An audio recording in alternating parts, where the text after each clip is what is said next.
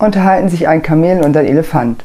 Sagt der Elefant, du sag mal, warum hast du denn zwei Titten auf dem Rücken? Das Kamel, das muss ich mir von niemandem sagen lassen, der Pimmel im Gesicht hat.